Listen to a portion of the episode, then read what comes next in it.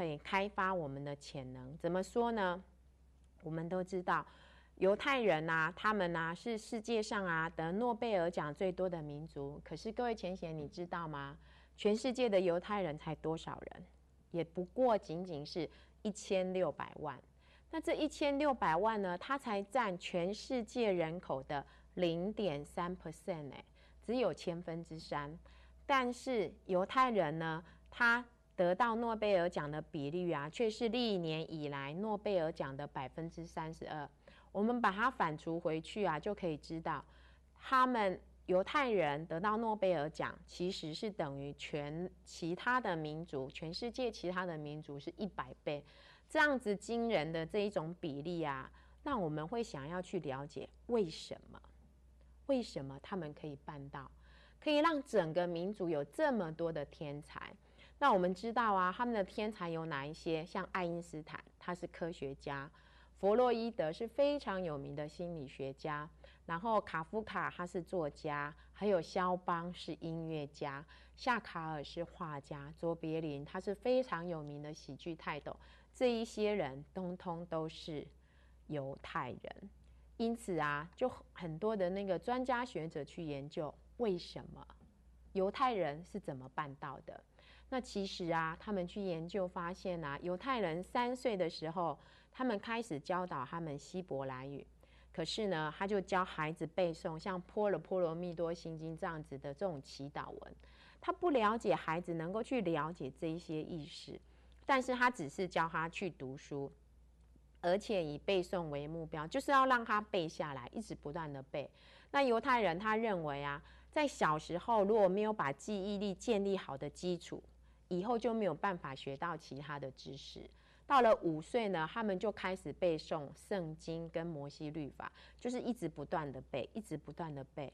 那到了他七岁的时候啊，他就要背把那个摩西五书当中的创世纪啊、出埃及记啊这一些生命记、民数记、利末记这些，他们全部配合着旋律，一直反复的背诵。然后到了十三岁接受成年礼之前啊，他就可以背诵了全部最基本的经典。因此啊，这个大脑装下了这么多的记忆系统，有了这么好的这一些经典储存了之后，接下来大脑要去吸收各式各样的知识，就变得非常的容易。而犹太人之所以会变成这么多的天才的民族，就是因为他们是一个非常注重记忆力的民族啊。而且是透过读经来加强他们的记忆力哦。那我们再来看啊，其实啊，也有很多人啊，他们是透过读经而让他们自己的学习能力变得更好。就在那个我们的那个那个读经班里面呢，就有一个小朋友啊，他本身在学校他是资源班。我们都知道所谓的资源班，就他的学习是后段的，属于末段。而且呢，他在资源班里面呢，他们通常就是各班比较学习差等的，他们就集合到这资源班来做再一次的补救教学。那有一个小朋友呢，他就来读经。他读经了之后呢，他的学习能力变得非常的强。为什么？读经读经对他而言非常的容易，就每天背一百个字，就这样子背。接接下来呢，过了一个学期之后呢。他的数学啊变得非常的好，那他透过读经啊，让他自己本身的语文成绩啊也提升到应有的水准。那再来啊，就是我们还有一个那个经理啊，他的女儿呢，他从小让他读经，不让他参加补习，结果这个孩子啊，他本身呢在学校的时候啊，在他小学的时候，他其实是在排名是在班上的后面。可是啊，到了中年级三四年级的时候，他就排名到班上的中等生，一直到五六年级毕业的时候啊，他居然是领市长奖。各位前贤一定觉得非常的压抑，为什么会这样哈？那其实啊，他就只是一直不断的老实读经，就让他女儿的成绩啊，就渐渐的这样子回复。那再来啊，我们读经还有一个很重要的原因，就是可以提升我们灵性的频率哦。因为我们经典是从古圣先贤流传几千年下来的经典，那在他们的智慧跟正向的思考里面呢，我们一直沉浸在里面，自然而然，我们本身的频率啊也会跟着提升。为什么？因为都是正向的频率。经典圣人的经典都是正向的频率，所以让我们自己就可以经营在这正向的频率里面。那我们都知道啊，有一个非常有名的人啊，就是我们的杨定一博士。他呢，就像是一个不断刷新那个世界纪录的一个学术界的名人。他呢，诞生于一九五八年，然后在十三岁的时候啊，以全国第一名啊，考上巴西的医学院。然后一年半的时间，他就拿到美国洛克菲勒大学的医学博士。各位可能觉得说，一年半拿到博士，可是各位知道吗？一般至少要五年，他却只花了一年半的时间哦。那他在二十一岁啊，他就取得了纽约洛克菲勒大学的生化博士，以及坎梅尔医学院的双双医的医学双博士哦。他就取得这两个博士，就仅仅二十一岁。在一般台湾呢，二十一岁大概大学都还没有毕业哈。那我们杨定一博士呢，他在二十七岁就当上了系主任，后来啊受聘为美国国家卫生研究院啊的癌症研究所的咨询委员哈。而且啊，他现在的经历啊，他经历了洛克菲勒大学的分子免疫及细胞生物学的系主任，而且也是那个医学中心的那个创办人。现在他就担任长庚生技的董事长，哈，长庚生技的董事长。那他呢？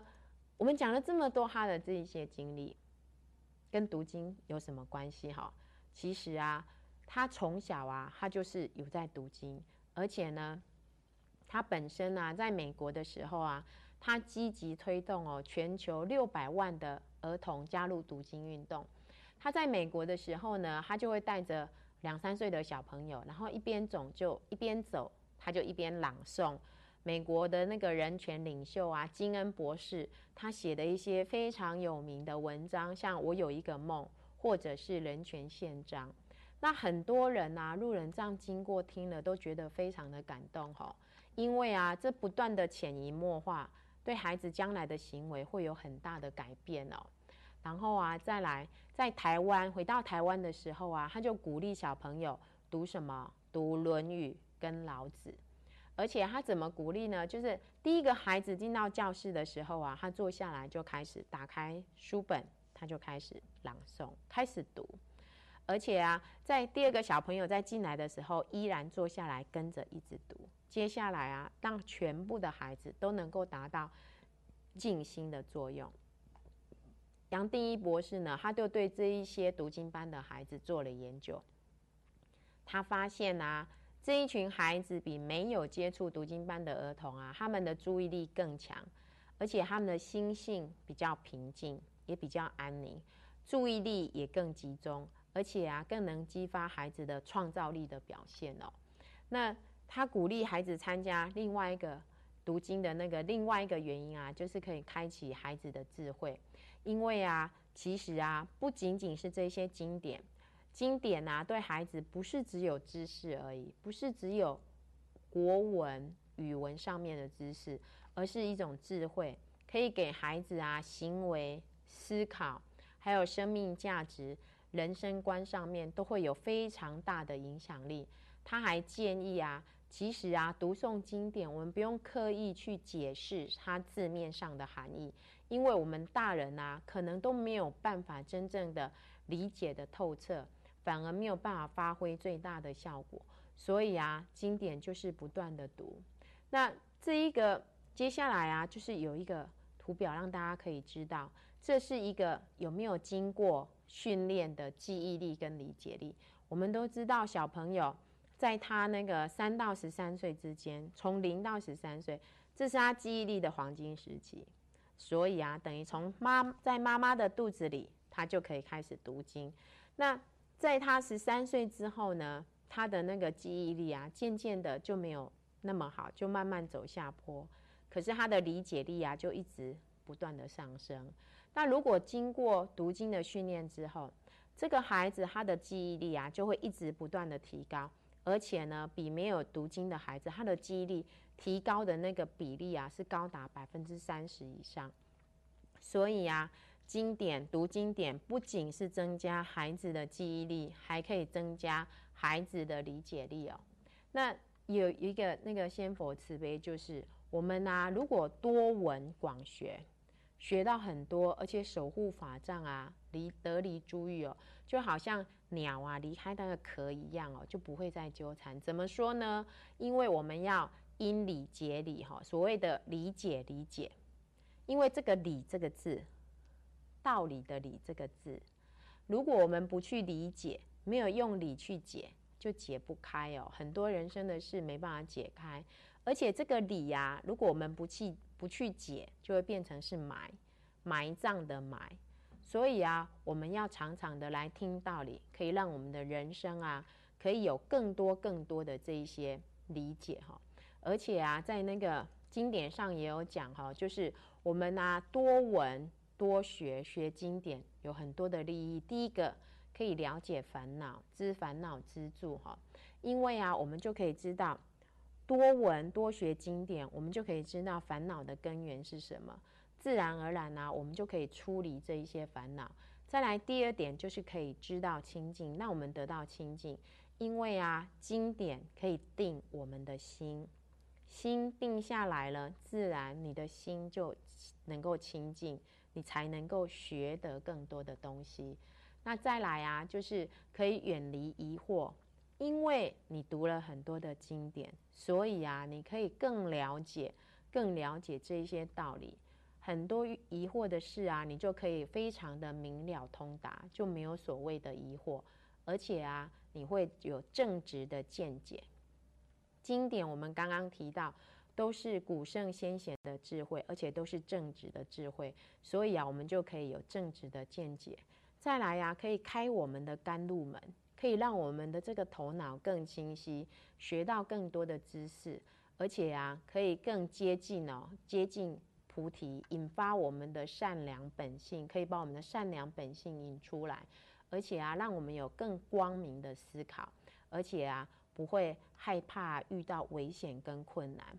那我们呢，要来增来看一下读经的另外一个好处啊，除了增加我们的记忆力、理解力之外，接下来就可以增加我们的语文能力跟数理能力哈。那要增加我们的语文能力啊，这边就是有一个中文系的高材生，他写的请假条哈，他这边是这样写，他就写说哈，昨夜雨急风骤，风云异色，天气突变。因无尚在梦中，猝不及防，不幸受凉，吼，他就感冒了。鸡鸣之时啊，无方发现，不想为时已晚已乎，吼，病毒入机体啊，无痛苦万分。一会昨夜临睡之际，不听室友之劝谏，复加棉被一纸，以致此辰之窘境，无痛无悔无他，唯痛哭耳。室友无不为之动容哦，写得非常的好，然后他又写：“为学大业之成就，乃无毕生之追求也。又怎可为逃避病痛而荒辍学业乎？遂释然而往学府，但行至半途，冷风飕飕，痛吐其人，无泪涕不禁俱下，乃至生不如死之境哦。残喘行之，终究将不知倒地，不得已而借托友人之臂搀扶，返回无寒舍。”写的令人非常的感动哦。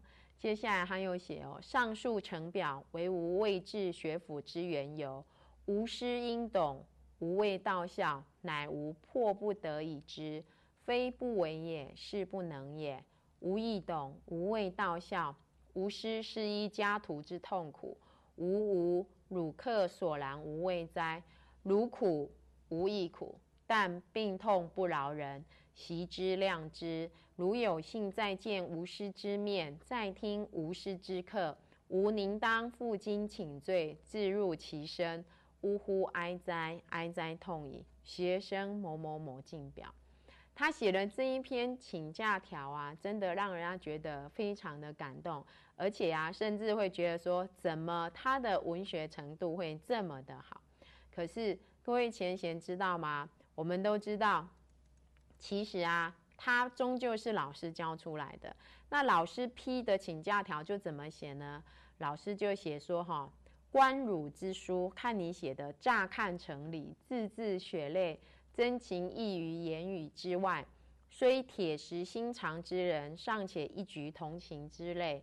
然仔细替仔细体察，为师不禁勃然大怒哦！小侄何忍欺师？意欲陷于为师于不义之地也。盖昨夜虽然风雨交加，然以今日伪郡建筑之强固，虽不足以承受九二一天地怒震。然只此等阻挡此等风雨，乃绰绰有余哦。莫非无栖身之处，为茅草筑成，令大野狼一呼即倒哉？哈，然后他就写说，这样子其实是他在骗老师的第一个。那再来，此欺师之也。然为师又不免再问哦，何谓鸡鸣之时？莫非君家紧邻菜市场，隔邻便是鸡贩屠夫？入耳者为土鸡临终前之悲鸣乎？哦，此七师二也。那再来第三点，他说哈，无系师之哦，实在师不通之处，他怎么也想不懂哈。如无果真如小子所言，病体孱弱啊，残喘奄奄，何以信中自激如此强健有力，下笔有神哦，行云流水一般，一气呵成，毫不停滞，丝毫不见病态哦。此七师之三也哈，讲了这三点，他认为这个学生是在骗老师。结果老师继续写哦，然为师亦非不通情理之人，尚且留汝一线生机，汝须速速引出确实复病之证据，诸如华佗先生所开立之迷病手书真机，以补完学府规定令的请假药方。否则莫怪乎为师定以恶意旷课论处哦。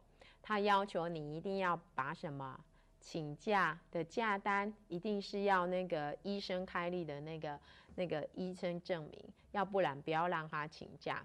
再加欺师之罪哦，恕不赦之。